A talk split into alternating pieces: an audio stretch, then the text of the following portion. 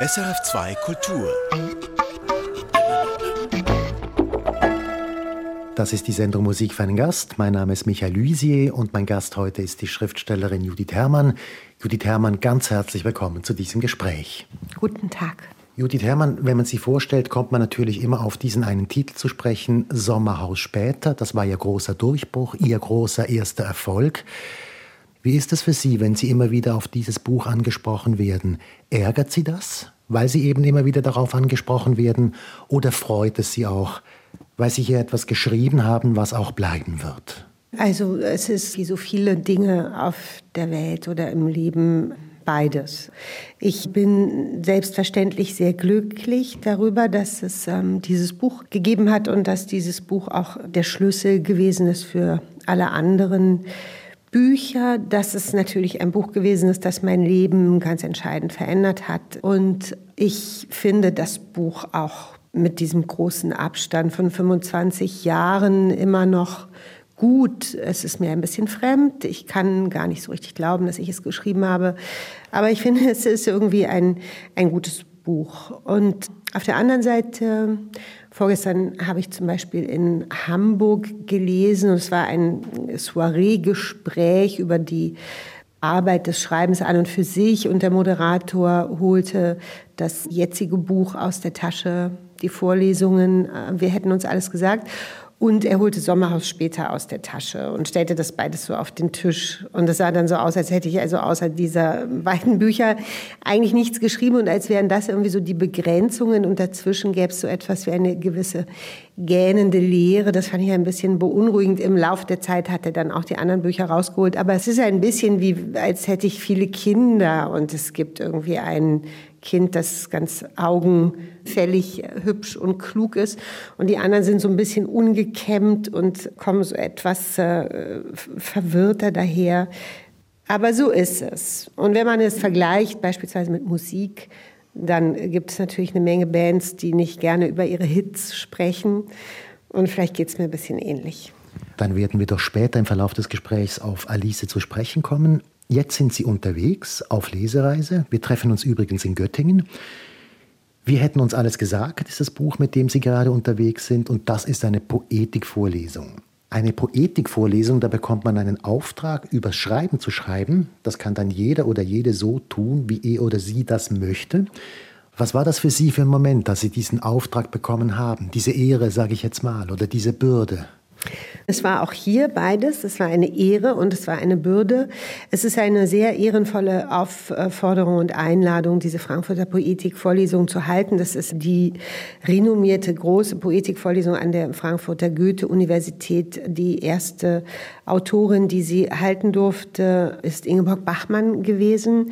Es haben äh, Leute wie Sarah Kirsch, Christa Wolf, Peter Bixel, Heinrich Böll, Günter Grass diese Vorlesung gehalten. Also es ist ja ein wirklicher Ritterschlag, zu der Vorlesung aufgefordert zu werden. Und es ist aber auch ein bisschen, so habe ich es empfunden, eine Art der Beweisführung. Also man muss die Karten zeigen, man muss sich darauf einlassen, ein Schriftsteller zu sein. Also wenn man diese Einladung zur Poetikdozentur ausschlägt, ist man irgendwie keiner. Das heißt, man kann es nicht ausschlagen und ähm, das heißt aber auch, dass man, also dass ich mich auf eine Weise gezwungen gesehen habe, über mein Schreiben zu sprechen und in gewisser Weise zu verraten, natürlich, wie ich beim Schreiben vorgehe. Und es ist irgendwie ein unangenehmer Blick auf die eigene Tätigkeit. Vielleicht auch, weil ich mir selber oftmals gar nicht so sehr im Klaren darüber sein möchte, wie ich äh, bestimmte Atmosphären herstelle, wie ich in Stimmungen gerate und so. Also ich tauche beim Schreiben eher ab. Ich bin konzentriert natürlich und ich versuche sehr diszipliniert zu arbeiten, aber trotzdem ist der Zustand des Schreibens eher ein bisschen wie eine Absence. Und die Vorlesung hat mich dazu gezwungen, da rauszugehen und mir das eigene Schreibzimmer von oben anzusehen. Das fand ich nicht leicht. Und wie sind Sie da vorgegangen, dass Sie das geschafft haben? Weil offenbar haben Sie es geschafft und Sie haben auch einen sehr persönlichen Text geschrieben. Genau, es ist ein persönlicher Text geworden und ich wusste, dass ich ums Persönliche nicht drum herum komme, weil es ein Schreibprinzip ist. Also weil ich ganz grundsätzlich das Einfachste, was ich über mein Schreiben sagen kann, ist, dass ich in einem expliziten Maß über mich selber schreibe und dass ich am eigenen Leben entlang schreibe und dass ich das, was mir passiert, umwandle in etwas, das man am einfachsten mit diesem Begriff der Autofiktion beschreiben kann. Also es gibt für jede Geschichte immer einen Kern, der ist autobiografisch. Und dann gibt es diese Möglichkeit, das Autobiografische umzuschreiben, es umzuformen. Und um das äh, irgendwie äh, halbwegs erklären zu können, muss ich natürlich selber dann auch in der Vorlesung ins Private, ins Persönliche gehen.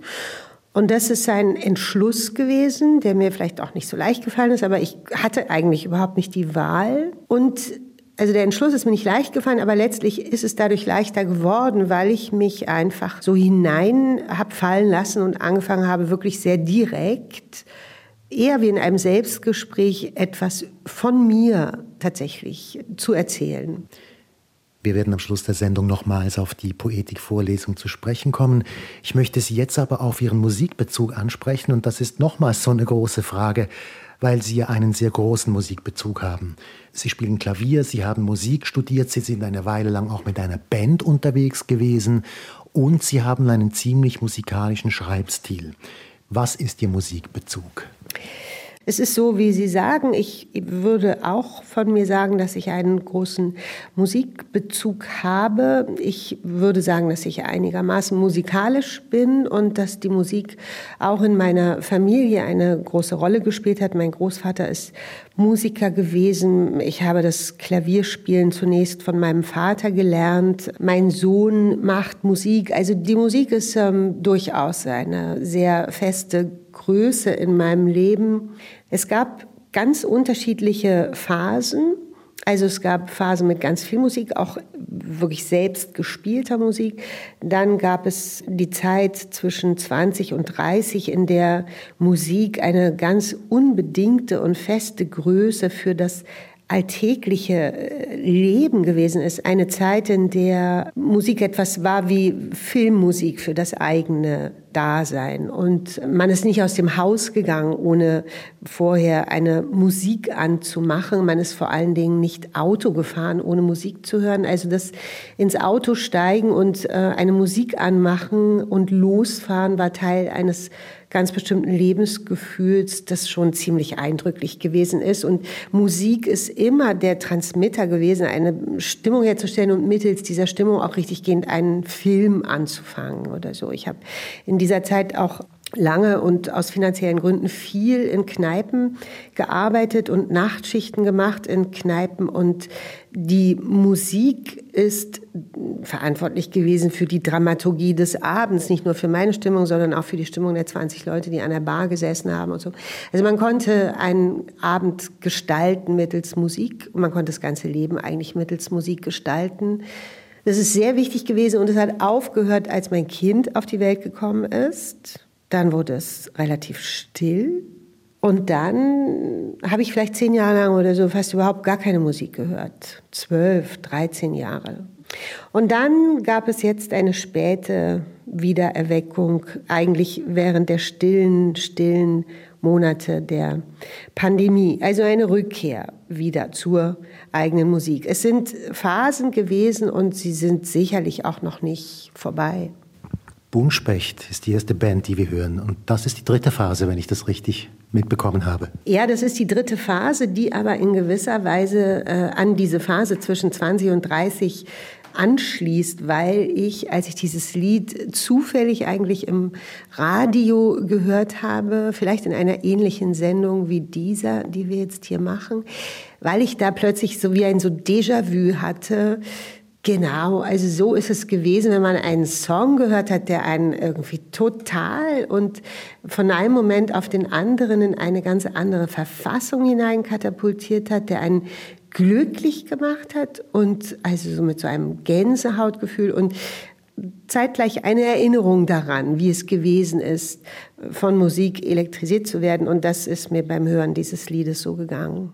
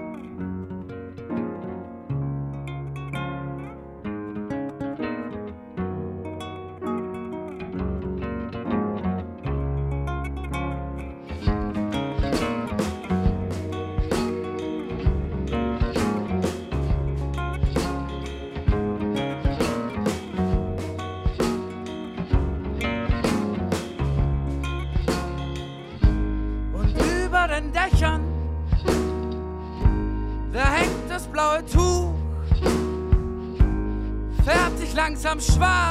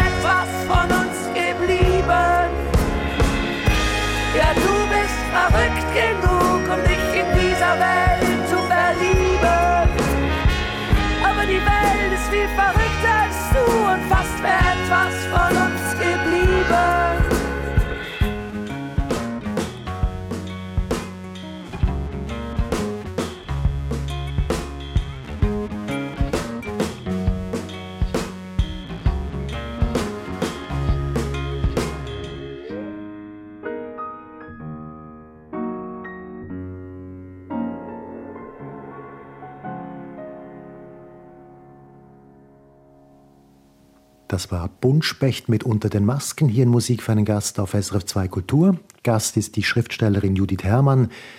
Judith Herrmann, gehen wir doch jetzt einen großen Schritt zurück an den Anfang. Wie sind Sie aufgewachsen? Was ist Ihr Hintergrund? Ich bin ähm, in Westberlin aufgewachsen, in dem Arbeiterbezirk Neukölln in den 70er Jahren. Also ich bin 1970 geboren, da war diese geteilte Stadt, glaube ich, sehr manifest. Und Neukölln ist der, man nannte das damals so Osten vom Westen gewesen, also der Teil der Stadt, der dann später Ostberlin am ähnlichsten war in Hinsicht auf die unsanierten Häuser und das bucklige Kopfstellenpflaster und die Stadt, die vom Krieg auch immer noch sehr gezeichnet gewesen ist.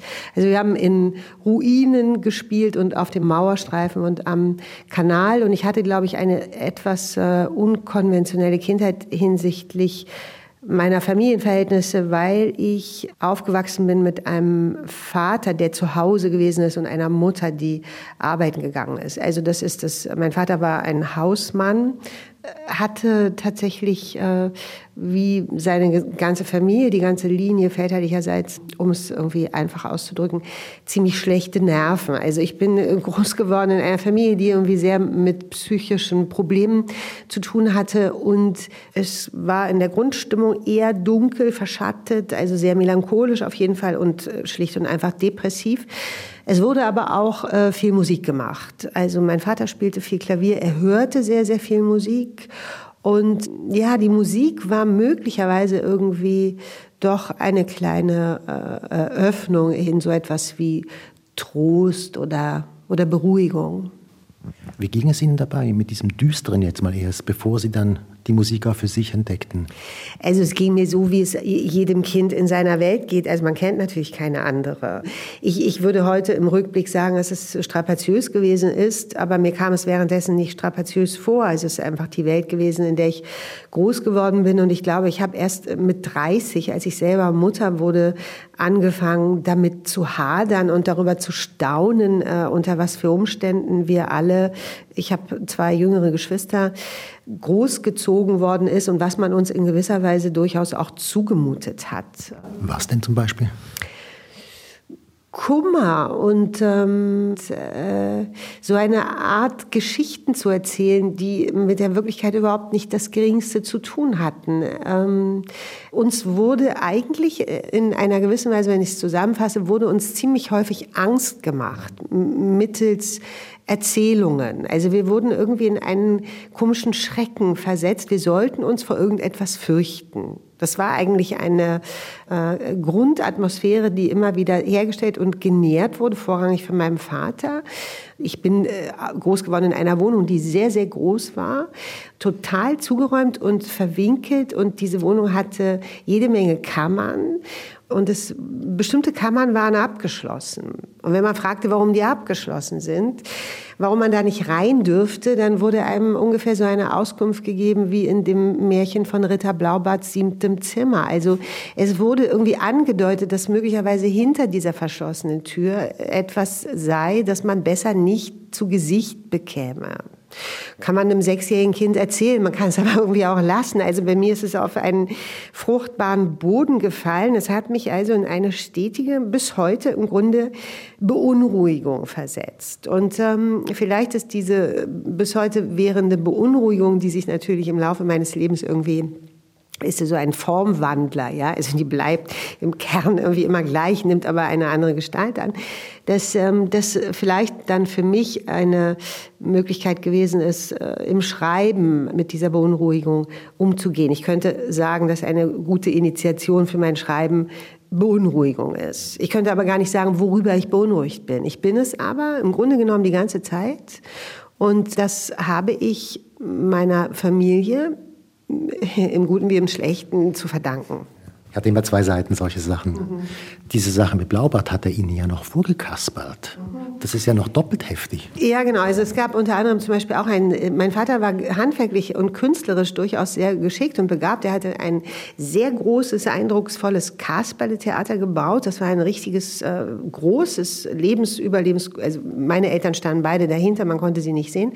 Nicht so eine kleine Kiste auf dem Tisch, sondern ein großes Kasperle-Theater, für das er auch selber Figuren aus Ton gebaut gebastelt hatte und Kulissen gemalt hatte und in dem er mit meiner Mutter zusammen, bei Sonntagnachmittag um 15 Uhr, also beeindruckende Vorstellungen gab, äh, allerdings äh, Vorstellungen von total schrecklichen Stücken. Und sein absolutes Lieblingsstück war äh, Ritter Blaubart. Und ähm, in Ritter Blaubart gibt es eben dieses Verbot, das siebente Zimmer zu betreten. Aber die junge Frau von Ritter Blaubart tut es doch. Und es ist ein Zimmer voller enthaupteter Frauen. Und diese Frauen waren auf den Kulissen meines Vaters durchaus detailliert, also aufgemalt. Es waren kopflose Torsi, die wir dann also als Kinder auf diesen Kulissen uns ansehen mussten. Und es saß anders als heute keine erwachsene Person neben einem, auf deren Schoß man hätte klettern können. Also mal abgesehen davon, dass man auch heute vermutlich Ritter Blaubart nicht mit sechsjährigen Kindern angucken würde. Ich, ich, es muss etwas mit der Traumatisierung der Kriegsgeneration und so weiter, man kann sich das alles erklären. Also man kann natürlich sagen, dass ähm, mein Vater eine seinerseits äh, explizit sehr traumatisierte Kindheit gehabt hat, hat er gehabt. Und er hat dieses Trauma eben an uns weitergegeben. Das ist also, ähm, hat ein bisschen was von ein Zimmer aufräumen. Also man sieht dann am Ende irgendwie den Zusammenhang es ist natürlich trotzdem nicht leicht gewesen. Aber die Musik hat da auch ein bisschen ausgeholfen am Schluss wieder. Und Sie studieren das dann auch?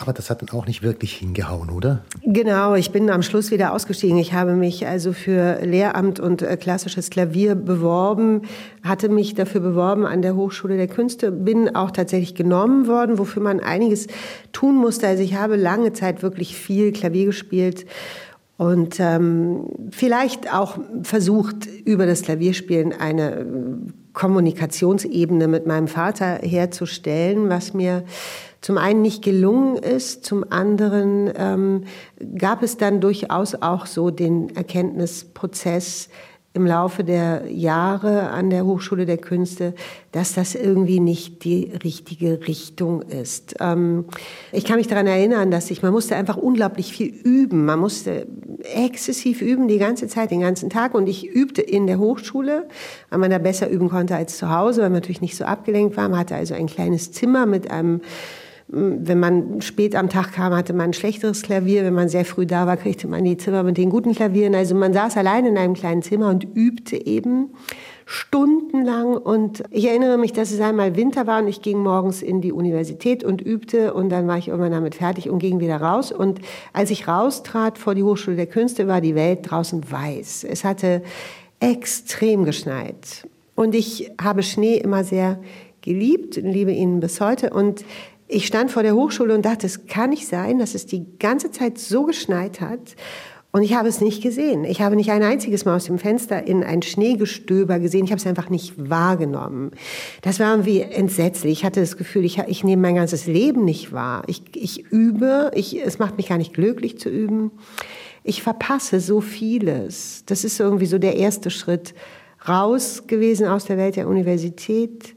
Der zweite war ein Professor, ein Klavierlehrer, der mich irgendwann dann doch sachte, darauf hinwies, dass es eine Tür gibt, durch die ich zwar hineingekommen bin, aber auch wieder hinausgehen kann. Und, und das dritte war die Zeit. Und nach zweieinhalb Jahren bin ich gegangen und habe danach sehr lange nicht mehr Klavier gespielt. Aber in der Universität war ich manchmal froh, wenn ich Bach spielen durfte. Ich wollte nur Bach spielen, durfte man natürlich nicht, man musste auch alles andere spielen.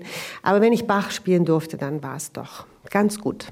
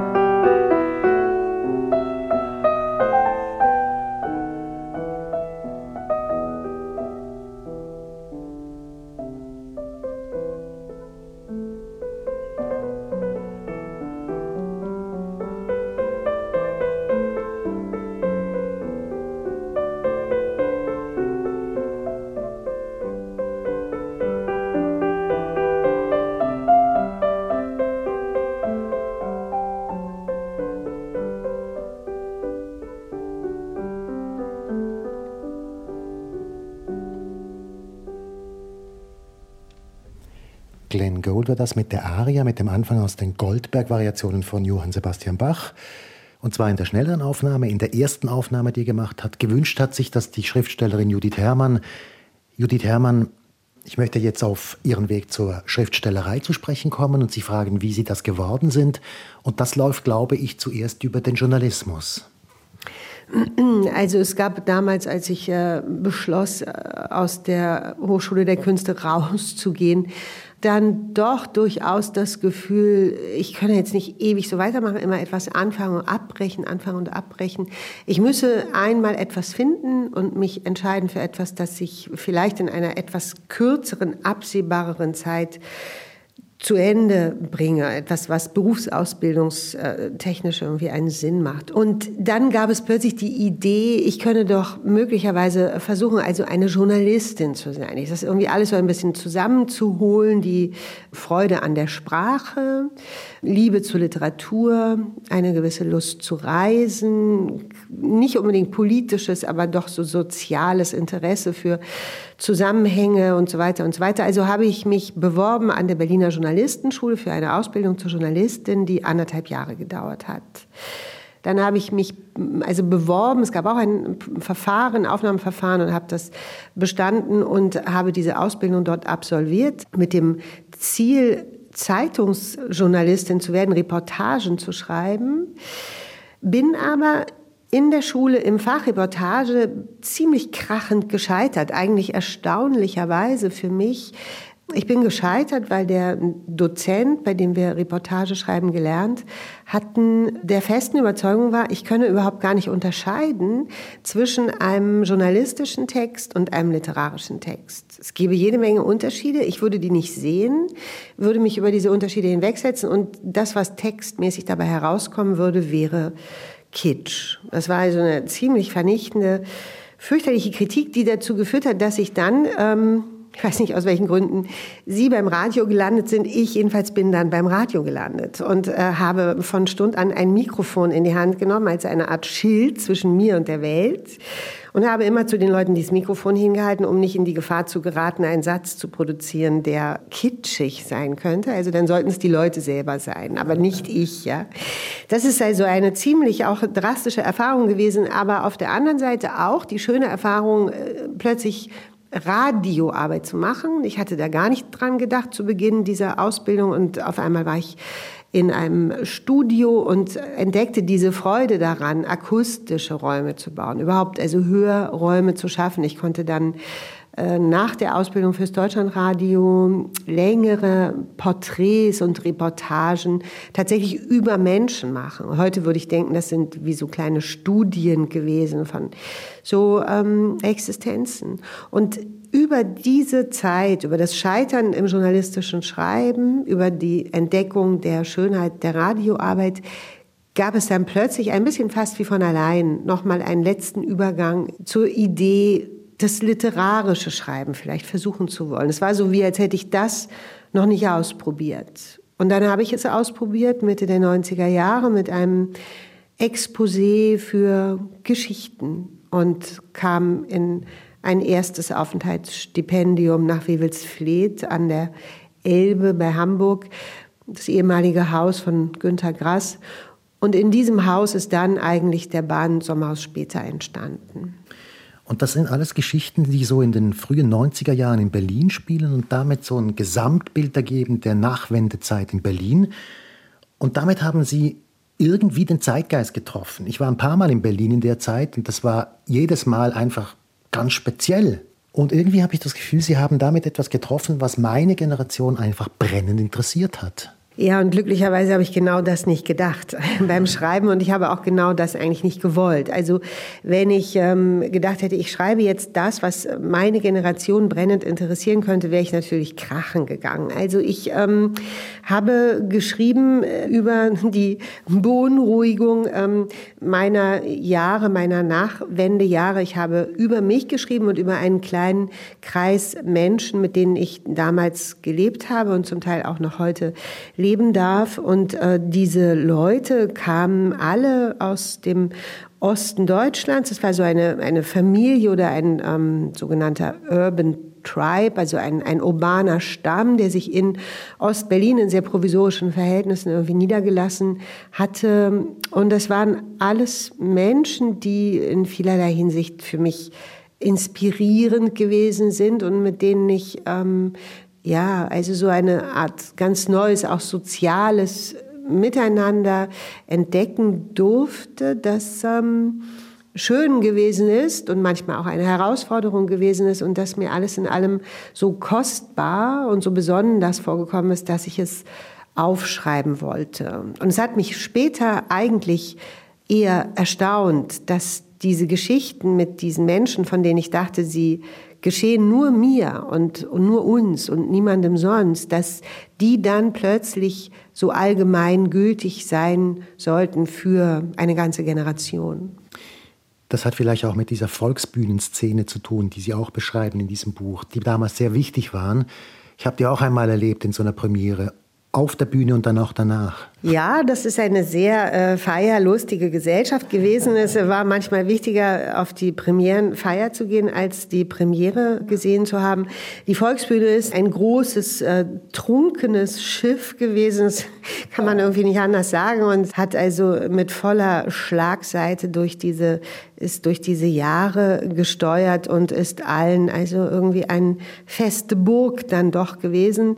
Es ist eine beeindruckende Zeit gewesen und vieles ist so unvergesslich für mich und dann ist dieses Buch Sommerhaus später doch durchaus auch ein Archiv für so Jahre, die eben schon lange vorbei sind. In Sommerhaus später ist so ein Satz drin ganz vorne. The doctor says I'll be alright, but I'm feeling blue. Der stammt aus einem Song von Tom Waits und der ist fürs Buch wichtig, aber auch für die ganze Zeit. Genau, das Lied heißt Had Me a Girl. Es war ein Lied, das wir also rauf und runter exzessiv gehört haben und das ähm, auf eine für mich vollkommene Weise eigentlich diese Stimmung des Buches eingefangen hat.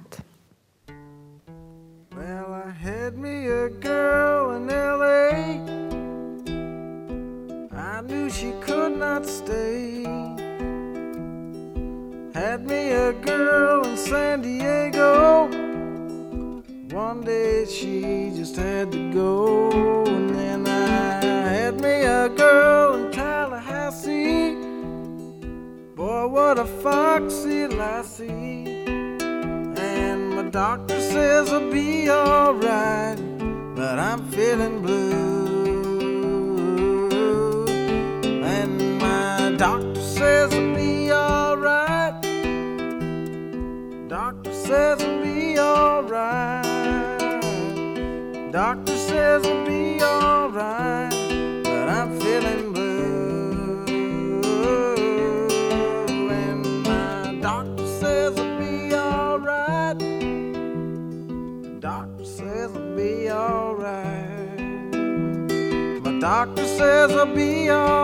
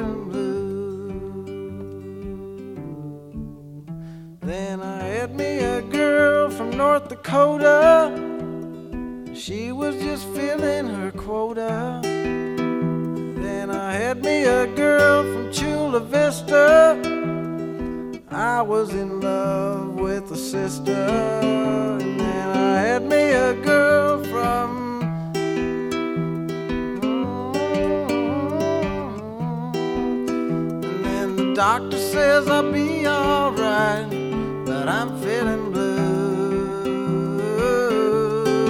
And my doctor says I'll be alright.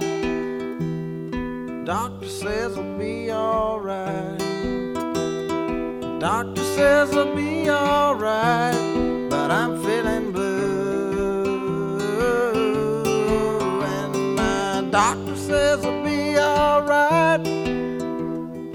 doctor says I'll be alright. Well, my doctor said I'll be alright, but I'm feeling blue. Then I had me a girl from France. Just wanted to get in her pants. And I had me a girl from Toledo. Boy, she sure was neato. Oh. I had me a girl from North Carolina. She's still on my mind. And my doctor says I'll be alright. But I'm feeling blue. And my doctor says I'll be alright. The doctor says I'll be alright. Well, the doctor says I'll be alright,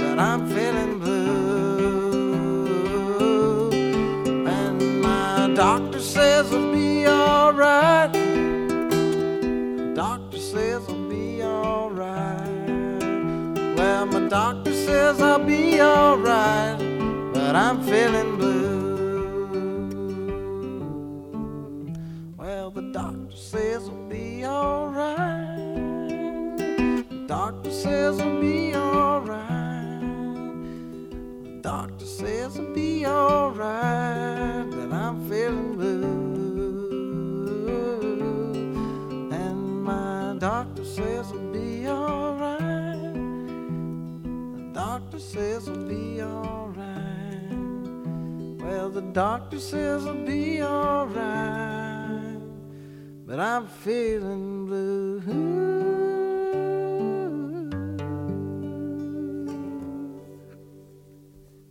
Tom Waits war das mit I Had Me a Girl, hier in Musik für einen Gast auf SRF 2 Kultur.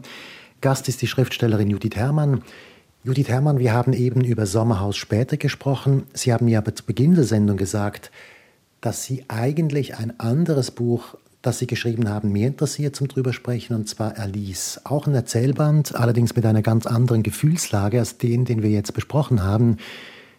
Warum ist dieses Buch so wichtig für Sie? Ja, man könnte sagen, es ist ein, ein Erzählband. Es sind fünf Erzählungen, die jede für sich stehen können.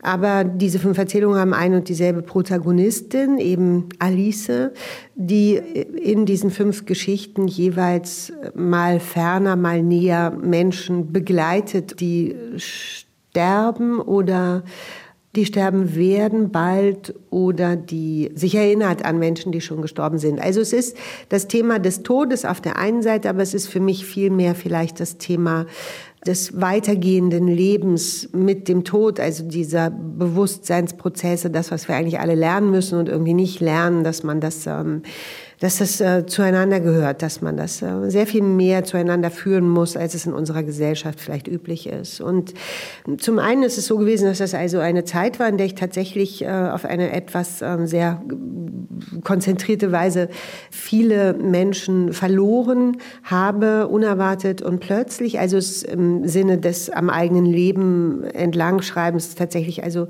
ein Buch ist, das für mich ein Erinnerungsbuch ist an diese Zeit und an Menschen, die ich gekannt habe und von denen ich mich trennen musste.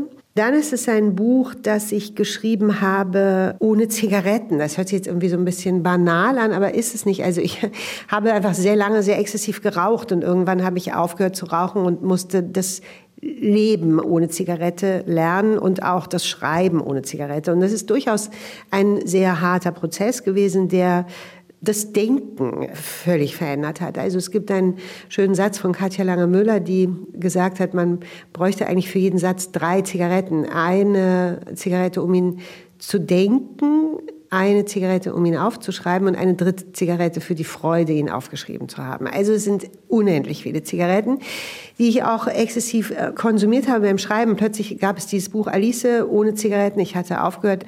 Und das Schreiben bekam auf einmal wieder so eine, die ganze Elegie war weg. Das Rauschhafte in vielerlei Hinsicht war weg. Es war ein Schreiben auf Entzug Es war ein Schreiben über eine sehr traurige und gleichzeitig sehr klare Zeit in meinem Leben.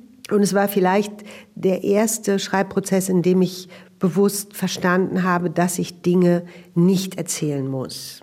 Ich kann sie schreiben und dann kann ich sie wieder streichen und kann diese gekattete Fassung. Ähm, das ist die eigentliche Geschichte.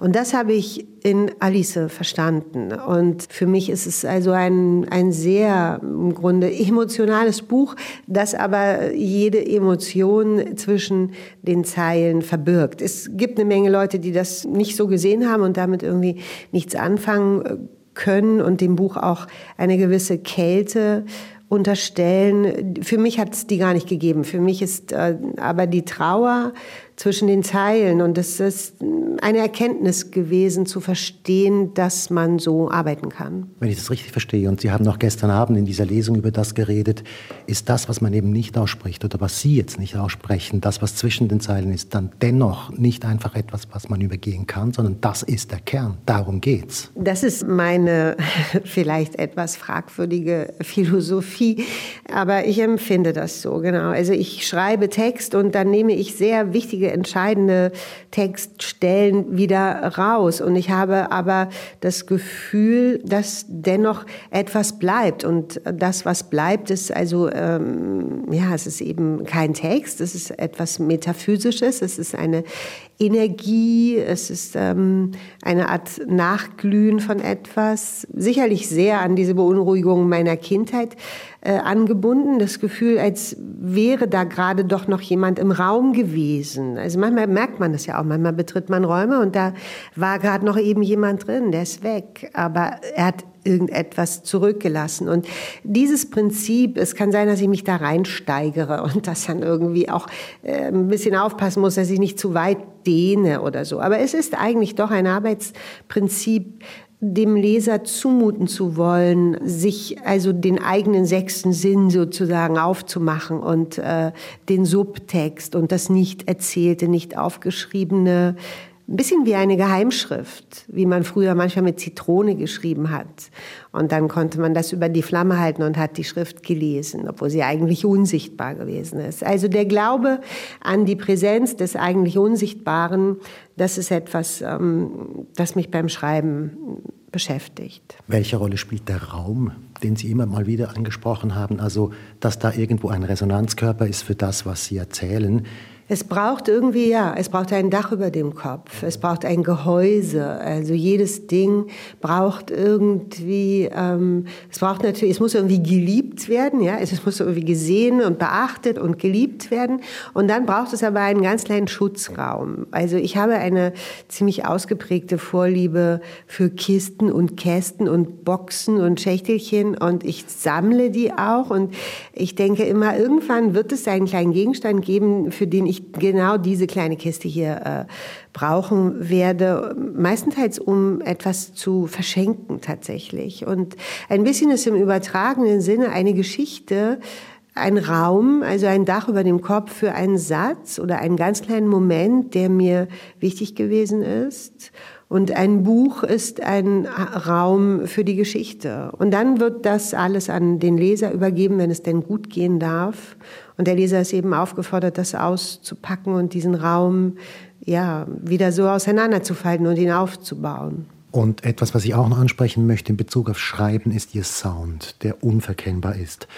Haben Sie den einfach oder mussten Sie sich den erarbeiten? Also meine Großmutter, wenn Gott habe sie selig, äh, sie würde jetzt warnend die Hand heben. Also man darf äh, bestimmte Dinge natürlich nicht, man darf den Tag nicht vorm Abend loben.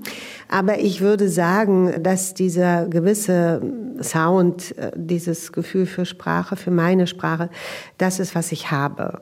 Ich bin immer ängstlich, wenn ich das sage, weil ich denke, na, dann kann es mir irgendwie genommen werden. Aber irgendwie ist es eben auch letztlich das Einzige, was ich habe. Es ist eine Art kleine Petroleumfunzel, äh, mit der ich also in das Dickicht oder Dunkel von einem Text reingehe. Sonst habe ich nichts. Und ich muss ganz viel Material sammeln und herstellen, um mich herum so aufbauen und so, dass ich anfangen kann, vorzulesen. Ich lese mir dann selber vor und ich lese mir so lange selber vor, bis der Text und ich kürze und setze Interpunktionen um und Worte ein und nehme sie wieder raus und so, bis es eben diese bestimmte Vorstellung einer musikalischen Textur hat. Also es gibt einen Rhythmus, den ich kenne in mir und den will ich haben, da will ich hin und um den zu erreichen, muss ich aber irgendwie Text herstellen. Das ist das Schwierige. Das Text herstellen ist das Schwierige. Aber dann am Ende in diesem Moment zu gelangen, in dem ich anfangen darf, mir den Text vorzulesen und dann aus dem Vorlesen heraus wieder ins Fahrwasser komme und weiß, wie ich dann vielleicht weitermachen könnte, das ist das Boot sozusagen. Und ähm, es ist ein bisschen das, worauf ich mich verlassen kann. Auf alles andere kann ich mich nicht verlassen. Also ist das Ihr eigentliches Talent? Ich glaube, es ist mein eigentliches Talent, ja. Innerhalb dieses großen Talentes, das Sie mitbringen, möchte ich auch sagen. Ja, ich würde es so, ich finde es schön, das so zu sagen. Also es ist, ähm, ja, also wenn man ein, ein, ein Akrobat oder ein Artist ist in einem Zirkus und schreiben ist eigentlich ein bisschen ähnlich wie ein äh, Tanz auf dem Drahtseil ohne Netz und doppelten Boden, dann kann der Artist zunächst vor allem eins, ich möchte den Artisten nicht zu nahe treten, aber ich stelle es mir so vor, also das ist eben eine Balance halten, also in sich irgendein ähm, Fixpunkt zu haben, auf den man sich konzentrieren kann. Und dann mit dieser Balance kann man eben anfangen, aufs Seil zu gehen und die Stange zu halten und so. Und im Schreiben ist es ähnlich. Also mein Fixpunkt ist dieses rhythmische Gefühl für Sprache, für meine, meine Sprache. Wir kommen zurück zur Musik. Cat Power heißt die nächste Band. Cat Power ist für mich so die Wiederentdeckung der Musik und tatsächlich sehr äh, stark Musik, die ich gehört habe, als ich diese Vorlesungen geschrieben habe, als ich Wir hätten uns alles gesagt geschrieben habe. Ich bin für die Vorlesungen aufs Land gegangen. Ich habe sie in Friesland geschrieben, in einer ziemlich isolierten Wohn- und Lebenssituation in einem alleinstehenden Haus hinterm Deich vor allem zu Zeiten des Lockdowns, also in der Pandemie, also zu einer Zeit, in der die Welt vollkommen runtergedreht und runtergedimmt gewesen ist. Und ich habe in dieser Zeit der Pandemie, also aus logistischen Gründen, weil ich so fernab vom Schuss lebte, und vielleicht auch, weil ich 50 Jahre alt geworden bin und dachte, jetzt ist es dann mal so weit, angefangen, Auto zu fahren. Also ich bin vorher nicht, nicht Auto gefahren, ich bin immer in Autos eingestiegen und ähm, habe mit Leuten Musik gehört und so, aber plötzlich dachte ich, jetzt ist es also an der Zeit, selber Auto zu fahren. Sehr im übertragenen Sinne kann man das natürlich auch sehen.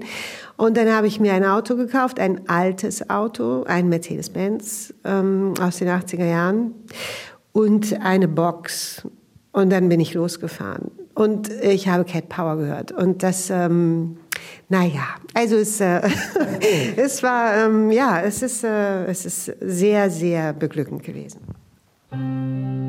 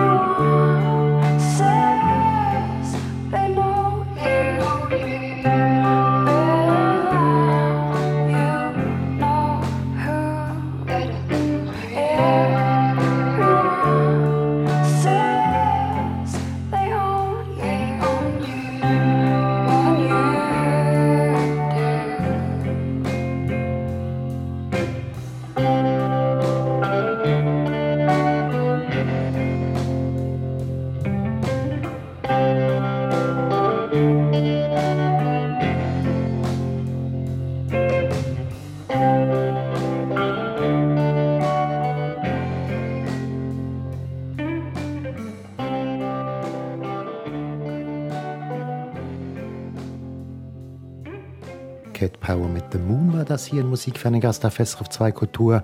Gast ist die Schriftstellerin Judith Herrmann. Judith Herrmann, ich möchte wie gesagt nochmals auf Ihre Poetikvorlesung zu sprechen kommen. Wir hätten uns alles gesagt. Das gibt es auch als Buch und damit sind Sie derzeit gerade auf einer Lesereise. Was bleibt für Sie? Also es bleibt das Gefühl also einer gewissen Zäsur. Das ist ein bisschen eine Zäsur für mein Schreiben, so viel über mein Schreiben gesagt zu haben und über mich gesagt zu haben.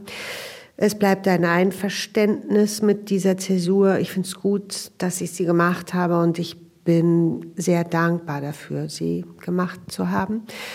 Und es gibt ein bisschen so eine merkwürdig schöne Begegnung mit den Lesern. Also ich bin jetzt auf so einer langen Lesereise durch Deutschland und auch zum Teil durch die Schweiz und ich merke, dass ich also jetzt sieben Bücher geschrieben habe in 25 Jahren und dass diese Bücher offenbar Leute durchaus auch begleitet haben. Und es gibt die ganz eigenartige Erkenntnis, dass diese Leser, die zu den Veranstaltungen kommen und sehr freundlich und sehr herzlich sind, dass die ganz viel über mich wissen. Und ich weiß ganz wenig über die. Und trotzdem gibt es etwas sehr Verbindendes zwischen uns und das ist irgendwie einfach dieses Älterwerden und das Vergehen der Zeit und jung gewesen sein und dann Kinder bekommen haben und jetzt sind die Kinder aus dem Haus und jetzt ist man bald Mitte 50 und die Jahre gehen so merkwürdig weiter, dass eine Art der Begrenztheit durchaus auftaucht am Horizont, nicht? Also es gibt irgendwie, ja, es, ist, es stellt sich jetzt irgendwie eine kleine Aussicht ähm, scharf. Und das ist ähm, von heute aus gesehen jetzt gerade ganz in Ordnung. Es stehen einem eine Menge schwieriger Dinge bevor. Der Abschied von den Eltern ist ein Thema und das ähm, dieses Altwerden, Älterwerden ist eben auch ein Thema. Und ich bin froh darüber, dass ich diese, äh, ja, dass ich diese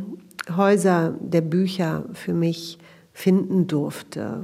Und ich bin gespannt darauf, wie es weitergehen wird. Ich habe nach jedem Buch das Gefühl gehabt, nicht zu wissen, wie es weitergehen soll und auch immer zu denken, vielleicht geht es überhaupt gar nicht weiter. Und das denke ich auch jetzt. Aber dann denke ich, dass das eben jedes Mal so gewesen ist und jedes Mal ein neues Buch entstanden ist. Also vielleicht habe ich ein bisschen Glück und es gibt noch einen weiteren Versuch. Sie leben mittlerweile an der Nordsee in einer ziemlich abgeschiedenen Situation. Das ist auch sehr anders als in den bunten Jahren von Berlin. Es ist etwas äh, vollkommen anderes. Also ich lebe wirklich, äh, es, ist so ein, es ist eine einsame Gegend im Winter, verlassen äh, vor allen Fenstern des Hauses, in dem wir leben, ist der schwarze Acker. Im Winter, im Frühjahr ist es der gelbe Raps. Und dann ist das Meer da und es ist sehr viel Himmel und sehr wenige Menschen. Und für mich ist es ähm, ein großes Geschenk, dort leben zu dürfen. Ich habe natürlich ein bisschen eine gewisse Überdosis gehabt an Berliner Jahren. Ähm, es ist nicht vorbei mit Berlin ist es nie, weil es die Stadt ist, in der ich geboren bin und weil es die Stadt ist, in der meine Familie lebt und in der meine Freunde leben und in der vor allem mein großes Kind lebt. Und ähm, ich fahre immer wieder hin. Ich habe meine Berliner Mietswohnung nicht gekündigt. Ich habe ein ambivalentes Verhältnis zur Stadt, aber es ist die Stadt, in der ich groß geworden bin und das geht natürlich nie weg was Schönes ist, dass mein Kind, also mein Sohn, der jetzt äh, 22 Jahre alt ist, so wie ich es damals vielleicht auch war, ein begeisterter Berliner ist. Also er ist natürlich, er ist ein Berliner, er ist in Berlin geboren, er kann sich, so wie ich damals, überhaupt keinen anderen Ort auf der Welt vorstellen, an dem er lieber leben würde. Und er macht Musik und er, er hört Musik und ähm, manchmal hören wir zusammen und dann gibt es Lieder, bei denen wir uns ganz einig sind und er sich nicht von mir distanzieren muss und ich das nicht fremd finde, was er da gut findet. Und es gibt verschiedene Bands, bei denen wir uns treffen. Und, und einer ist äh, tatsächlich natürlich äh, Peter Fox. Und es gibt dieses sehr schöne Lied Stadtaffe. Und das ist das Lied meiner Generation und der Generation unserer Kinder in Berlin. Das ist toll. Dann hören wir zum Schluss Peter Fox mit Stadtaffe. Judith Herrmann, ganz herzlichen Dank für dieses Gespräch. Ich bedanke mich auch.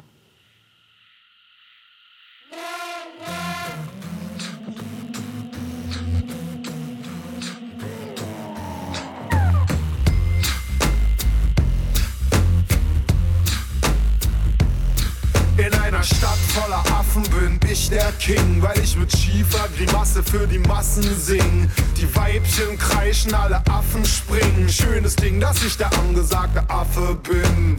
Ich häng ab, hab einen Hammertag, ein paar Primaten und ein Fass Havanna klar. Ich pose, hab Stil vor der Kamera und verdien viel Banana, na na na. Mit meiner Affenpower zelebriere ich Gassenhauer, Bräute kriegen Nackenschauer, ihre Macker macht es sauer. Sie machen Kussmund, ich schmeiß für sie einen Bus um. Steh in der Sonne und trommel auf der Brust rum. Rotes Fell, dicker Kopf, seh aus wie ein junger Gott. Mütter schließen ab, Stuten fliehen im Galopp. Ich seh ne blonde Frau, klau sie vom Balkon und sie krault mich all night long. Alles ist bunt, laut und blinkt. Stadt voller Affen ist voll und stinkt.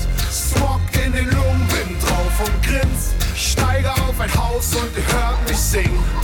Alles ist bunt, laut und blinkt. Stadt voller Affen ist voll und stinkt. Wir feiern ohne Grund, komm, rauch und trink. Die Party ist gelungen, wir sind taub und blind.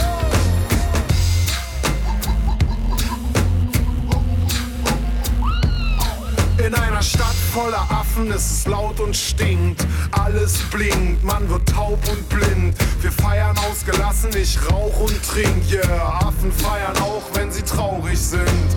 Durch die Stadt weht ein rauer Wind. Man trifft Rudel junger Hunde, die sauer sind. Sie haben zu viel Zeit, die Kläffer suchen Streit. Ich seh zu, dass ich bei drei auf der Mauer bin. Tausend Tonnen Taubenshit, alles grau und versifft, jeden Müll ins Maul gekippt. Die Affen werden faul und dick, du bist nicht fit, dann wirst du gefressen, umgekaut, kurz verdaut und für immer vergessen. Ist mir egal, ich kann nicht mit dem Dreck und ohne kann ich auch nicht. Bin gut drauf wie eine Horde Kinder ohne Aufsicht. Nervt mich der Lärmton, ich auf dem Fernsehturm und genieß die Aussicht. Alles ist bunt, laut und blinkt, die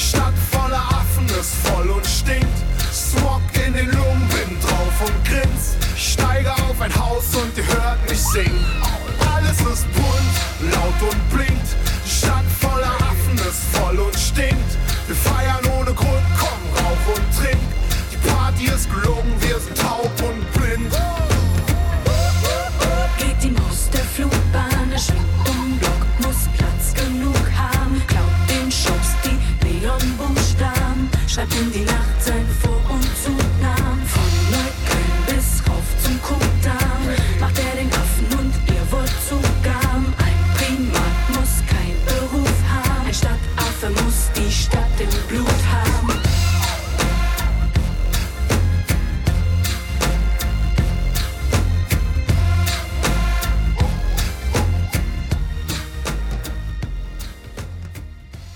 Fox war das mit Stadtaffe hier zum Schluss von Musik für einen Gast auf SRF 2 Kultur.